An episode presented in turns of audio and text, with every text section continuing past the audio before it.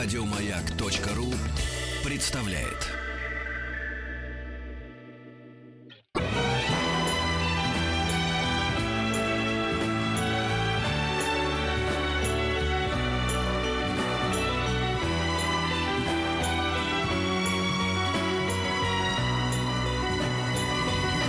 Спутник кинозрителя. Антон Долин э, практически на чемоданах сидит, собирается в Берлин. Всё Вот. правда. Что Всем твой, привет. что твой Штирлиц на работу. Вот. а, и хочет рассказать нам э, наперед даже что-то, да? Или Да, как? на две недели наперед. э, То, что выходит э, завтра в четверг, то, что выходит в следующий четверг, который у нас, как мы все знаем, совпадает с Днем Святого Валентина, так что там э, будут фильмы про любовь. Ну, не только про любовь, самые разные там Ну, фильмы выходят. про Валентину тоже. Так, про Валентина я мало знаю фильмов, хотя ну, я уверен, что они существуют, не может не существовать. В общем, э, э, я начну тогда э, в этом получасе об этой неделе, да, в следующем расскажу о Да. следующей, может успею сказать три слова в качестве анонса Берлинале, о котором, конечно, подробно буду рассказывать и по телефону, и когда вернусь. Вот, э, эту неделю я начну с мультфильма, э, который, на мой взгляд, э, ну, может быть, лучше, что выходит на этой неделе. Хотя печально, что этот мультфильм уступает все-таки предыдущему а, мультфильму из этой серии. Это сиквел Лего фильм 2. Мне, кстати, очень нравится э, его подзаголовок, да, любят называть так э, вторую часть, э, там, э, Терминатор 2, Судный день, например. Ну, как-то величественно. А тут, поскольку весь Лего фильм является собой абсолютно постмодернистский проект, он называется The Lego Movie 2, The Second Part. Лего Муви 2, вторая часть. Да, да. И это вот пафосное преподнесение абсолютно бессмысленной добавки к э, цифре. Вот, мне кажется, уже само по себе очень симпатично и остроумно. Это очень остроумный проект. А, правда, к сожалению, э, вот э, тот дуэт соавторов сценария и режиссеров, которые делали первый Лего-фильм, этим прославились, потом сделали много всего, в частности, инициировали тот самый Человек-паук, который сейчас идет на Оскар и уже получил Золотой глобус. Здесь они все-таки продюсеры, тоже соавторы сценария, но режиссер другой, Майк Митчелл. Вот, э, тоже не бездарный человек, э, работал над э, мультфильмами Тролли, Губка Боб, Шрек навсегда. Ну, то есть такой аниматор опытный. Но э, таких уж звезд с неба не хватает.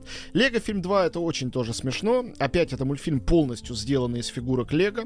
Вот, и Суть там в том, что злодеями являются, ну для тех, кто, у кого есть э, дома э, конструкторы Лего, они поймут, злодеями являются, а, значит, э, подразделение Лего под названием Дупло, а это конструктор для малышей, для младенцев, и Лего Friends, а это для девочек, соответственно, конструктор. То есть здесь, по сути дела, о том, как девочки а в реальном мире, потому что там есть реальный мир, снятый как игровое кино, это младшая сестра а, мальчика, который играл в своей лего-фигурке. Вот, а, женщины, точнее говоря, девочки захватывают мир. Они злодеи, которые прилетают из другой планеты, из другого космоса, для того, чтобы своей милотой, мимимишностью, цветочками разноцветными уничтожить всю вселенную, которая, а, к которой мы привыкли, и в которой царит Бэтмен и прочее. И тогда в этой вселенной они строят нарочно мрачный злой город под названием Апокалипсис-Виль, в котором они живут э, и наслаждаются отчаянием, э, готовясь к концу света. Вот. Начинается интрига, которая несколько раз очень неожиданно поворачивается. Я не хочу давать никакие спойлеры, потому что это очень смешно и остроумно. А, Я почти уверен, что нету копии с титрами, что жаль, потому что я послушал бы голоса э, Криса Пратта, Элизабет Бэнкс и других людей, озвучивавших это все. В качестве камео появляется лего-фигурка Брюса Уиллиса несколько раз. Когда они куда-то, пробираясь, залезают вдруг в э, вентиляционную трубу, они обязательно встречают там куда-то ползущего Брюса Уиллиса, который суетливо говорит, он говорит, ой, привет, Брюс, а ты здесь что? Нет, нет, я не бездомный, я, у меня просто есть дела, это я не переселился в эту трубу, и он ползет дальше, он из этой трубы, разумеется, так и не выходит. Больше никаких спойлеров не будет, все остальное сюрпризы, там гигантское количество, это очень остроумный мультфильм, это опять антиутопия, как и предыдущие, но на этот раз антиутопия милоты и феминизма, э, которую с очень неожиданной стороны, я бы сказал, довольно неполиткорректной, очень смешной, они тут э, э, подковырнули. Ну, э, понятное дело, что все равно в конце будет какой-то там хэппи-энд, э, но, э, по-моему, это очень классный пример того, как делать современную анимацию, на которой взрослые посмеются, и дети порадуются, и всем будет хорошо. Я смотрел с тещей и двумя детьми 16 и 9 лет, то есть четыре разных поколения, нам всем очень понравилось. А теперь а, фильм, который, наверное, является главным российским а, а, релизом этой недели, это фильм Юрия Быкова «Завод». Вот, а, ну, я был на премьере и проводил а, вопросы-ответы с режиссером. Конечно, я несколько был поражен, почти шокирован тем, какая группа поддержки зрительская у Юрия Быкова. А, зал полуторатысячный весь был раскуплен моментально, переполненный зал, абсолютный восторг. У него действительно не просто зрители, а такие, я бы сказал, яростные болельщики, его фанаты. А, и несмотря на всю эту историю с сериалом «Спящие», который я, я помню, я не смотрел этого сериала, я вообще не смотрю русские сериалы почти никогда. Вот, но я помню, как это обсуждалось. Никак это не повлияло на э, имидж Быкова. Его любят не меньше, а может еще сильнее и опять принимают а, за вот такого идеалиста-правдоруба. Таковы персонажи его фильмов, и таким предстает в глазах э, зрителей и он сам. Картина с практически исключительно мужским актерским составом. Название «Завод» э, говорящее. Действие происходит действительно на заводе. В один прекрасный день приходит олигарх и владеющий, говорит, завод закрывается, все свободны. И вот рабочие э, от безнадеги решают похитить этого олигарха и требовать выкуп, чтобы была достойна компенсация им всем, они могли жить дальше. Как криминальное начало сюжета. Дальше это, это же Россия, это же русское кино. Разумеется, это выливается в Достоевский разговор о том, кто тварь дрожащая, а кто право имеет, о том... То есть там больше разговор разговоров, чем экшена. Экшена не хватает, было бы неплохо. Но зато э, э, с десяток брутальных, крутых мужчин любого возраста, от совсем молодого, но очень симпатичного Ивана Янковского и до уже таких э, пожилых зубров актерского ремесла. А в центре э, главный антагонист это любимый артист э, э Быкова Денис Шведов, который играет персонажа э, по имени Седой, одноглазого ветерана Чечни, по всей видимости, и Андрей Смоляков, играющий этого самого э, злобного, циничного олигарха. Понятно, что за каждым своя правда, ну, как водится в России всегда. И дальше они эти правды так э, брутально по-мужски обсуждают. Суровый фильм, э, в, ну, я как зритель могу сказать, что это не мое кино. Как, как бы социологу кино мне это очень интересно, и я вижу, насколько это востребовано. Ну, конечно, поразительно, что когда ты сегодня смотришь кино, сделанное почти в любой стране мира, ты видишь, как женщины становятся главными героями, самыми интересными, и вообще женскость обсуждается со всех сторон всячески, и мы, когда сегодня будем говорить даже про остальные фильмы этой недели и следующей, мы опять с этим столкнемся. И русский фильм, обреченный практически на э, статус э, такого ну, не знаю, культового, не культового, но очень любимого зрителями большого, мощного кино. Он, конечно, э, тотально мужской. Он состоит только из мужчин и из мужского. Это такой э, адреналин, э, э, тестостероновый коктейль э, для, э, для людей, которые привыкли к самым жестким напиткам на свете. Вот. Ну, немножко это, конечно, киношная версия реальности, конечно, это не очень-то реалистическое кино. И я бы даже сказал, что у Алексея Юрьевича Балабанова, на которого, конечно, Быков смотрит отчасти как на модель, э, фильмы, даже самые его отстраненные, были более жизненными, более узнаваемыми, что ли. Но э, я перестал Быкову предъявлять уже претензии свои персональные, как э, режиссеру умозрительного и сфантазированного кино, потому что здесь, в заводе, он этого, в общем, вообще не отрицает. Тут соблюдены драматургические единства времени, места и действия. Э, это пьеса. Это можно было бы на сцене себе представить. Разыгранный вот тот же самый абсолютно текст. А, и в качестве такой пьесы, мне кажется, это работает. Мне кажется, что очень многие зрители найдут а, персонажа агента своего, с которым они смогут солидаризоваться. Вот прям в соответствии с бахтинской теорией полифонического романа, в данном случае полифонического кино, где ты можешь болеть за там Раскольникова, а можешь за Свидригайлова, можешь за Алешу Карамазова, а можешь за Дмитрия. И вот и здесь, в принципе, из этих персонажей вы можете выбрать того, кто ближе вам, и с ним каким-то образом сродниться. Но если не удастся сродниться, то э, вам смотреть будет, я думаю, просто скучно. Вот, это фильм «Завод». А, Лего фильм 2 представляет у нас на этой неделе Голливуд. «Завод» у нас на этой неделе представляет э, э, Россию. Перейдем к Европе.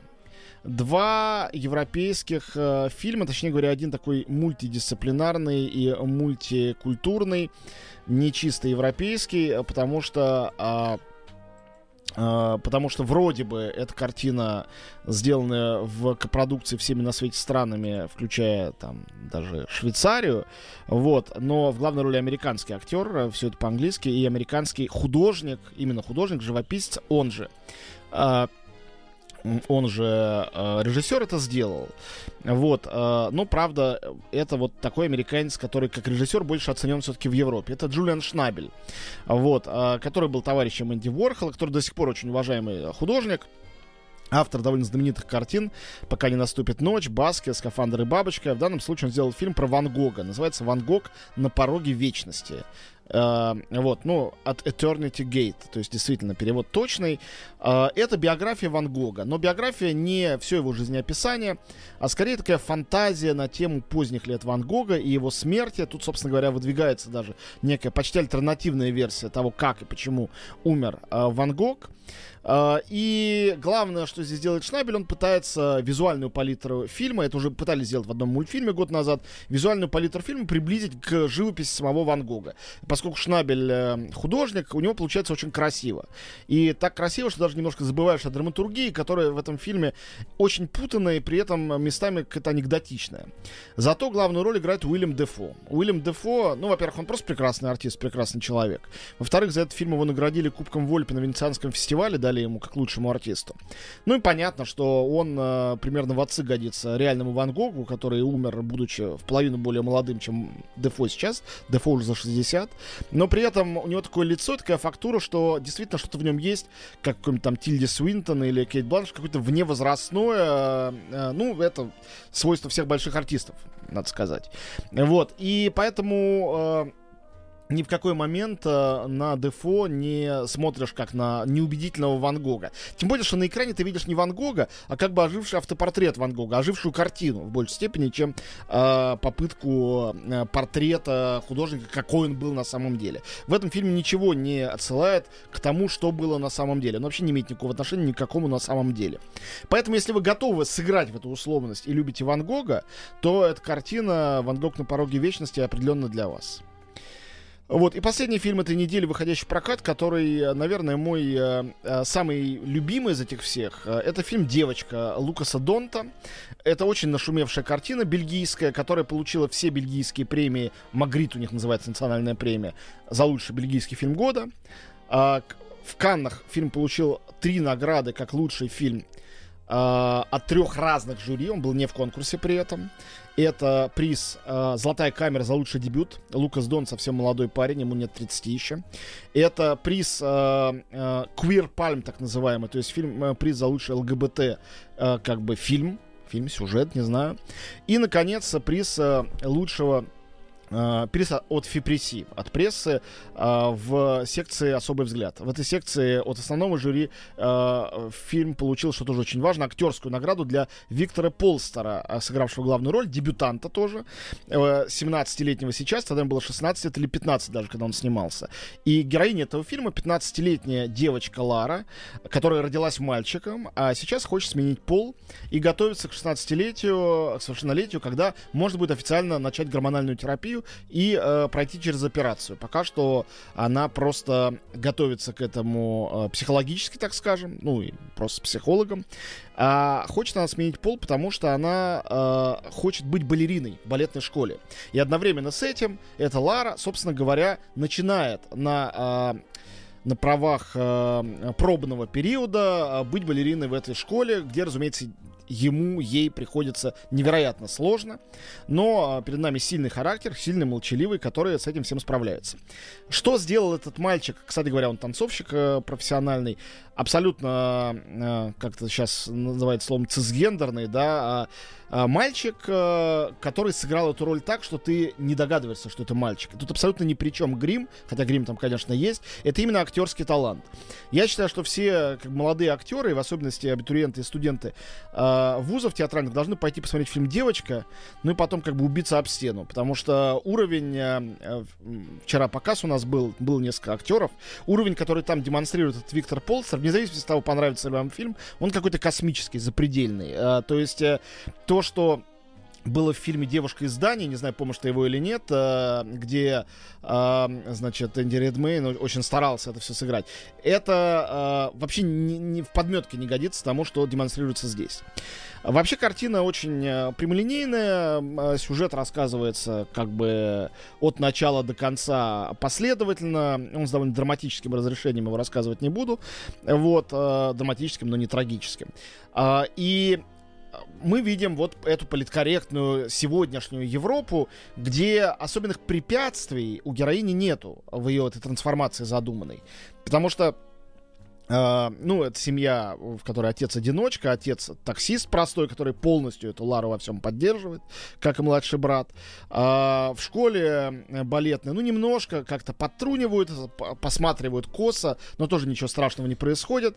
И со всех сторон все как бы нормально. Но при этом, конечно, совершенно мучительная история, когда uh, человек не в сказке, а в реальной жизни собирается превратиться в другого человека. И уже пытается жить этой другой жизнью, но не может договориться, конечно же, собственным телом. И это фильм, конечно, о конфликте с собой, о неприятии себя, и с этой точки зрения, по-моему, это картина, которая человеку, который предельно далек от этой э, тематики, ну, абсолютно вообще не понимает, зачем она, почему, что он, значит, все равно до, должен и может быть близок, потому что это история взросления и история, э, ну, какого-то персонального, очень сложного пути, первого сложного выбора, который человек делает в своей жизни. Ну, и еще Зачем раз... нам про все это кино делать? Вот, и смотреть это зачем? Ну, тебе, может, незачем. Кино в лапрозоре какое-то. Петь, смотри, вот вчера был показ, был полный зал. Э, ни одного, кстати, трансгендера я там не заметил, хотя, конечно, может быть, я недостаточно был внимателен. Несколько сотен человек. Люди плакали в конце и аплодировали. Ну вот зачем? Mm. За этим никаких больше нет причин. Ну, знаешь, многие аплодируют порнографии там, что теперь... Нет, я не видел ни одного человека, который аплодирует порнографии, кстати ну, говоря. они просто пока скрываются. Нет, просто порнография не для аплодирования, в ней нет художественных задач, а тут, конечно, есть. Эти фильмы теперь стали узкомедицинской направленности. Нет, фильм, это тут нет никакой узкомедицинской направленности. Когда мы пройдем волну гендерных фильмов? Когда вот э, люди придумают другую историю, как Я тебе отвечу вообще без всяких проблем. Когда в обществе это будет приниматься как абсолютно нормальное no big deal. Как только это произойдет, э, фильм об этом снимать станет неинтересно. Все, это, это элементарный ответ. А сейчас это интересно. Ну, мне было очень интересно. Я три раза посмотрел. Ну, не могу, конечно, за тебя ручаться. врачу обратись. У меня все нормально со здоровьем. А так все, все, все нормально так думают, знаешь? Ну да, так и ты о себе задумайся тогда. Да нет, ну как раз меня не привлекают фильмы про смену пола. ну, у тебя другие привлекают. Может, это... Мало ли какие могут быть следы ненормальности. Надо следить за собой. Вот, и последнее, что я скажу об этой неделе, 8, 9, 10, 11 февраля показывается в кинотеатре «Октябрь» и в Питере в «Авроре» э, фильмы ино, иного кино классика итальянского кино. На большом экране в оригинале с субтитрами. Счастье, радость и вообще лучше ничего не придумаешь. 8 э, числа нас ждет встреча со сладкой жизнью Филини. 9 с фильмом «Восемь с половиной Филини». Я даже не знаю, какой из них лучше. Наверное, я сильнее люблю сладкую жизнь. Но оба фильма гениальны, оба фильма шедевры режиссера, оба фильма как лучше. Как тут он Филини без трансгендеров обходился, удивительно. Просто да? нельзя было еще снимать. Не, вообще он очень, очень любил это дело. Трансвеститы, во всяком случае, обожал. Это очень в его было стилистике. Это он тебе лично? А, вот, а, ну, лично не общался. Десятого тоже фильм полный всяких девиаций и отклонений сексуальных. Гениальная картина Бернарда Бертолуччи «Конформист». Искренне уверен, что это лучший его фильм. А, абсолютно в него влюблен. Всегда был. Гениальная роль Жан- Жан-Луи Трентиньяна, э, музыка Жоржа Делерю, работа операторская Витория Старара. В общем, шедевр 70-го года о приходе фашизма в Европу. И 11 февраля фильм Лукино Висконти «Семейный портрет в интерьере» 74 года. Не самый известный известный, ну, может, не самый такой шедевральный, как считается из его фильмов, все равно блистательный, все равно э, фестивальный хит, э, Хельмут Бергер и Берт Ланкастер в главных ролях. В общем, э, тоже прекрасно. Поэтому э, идите на итальянцев, в особенности, если э, новая реальность вас пугает, а старая европейская реальность вас ностальгически привлекает. Прекрасные фильмы. Я вот в старой останусь, да. Пойду Никто скажу. тебя не тянет в современность. Твое право. Еще больше подкастов на радиомаяк.ру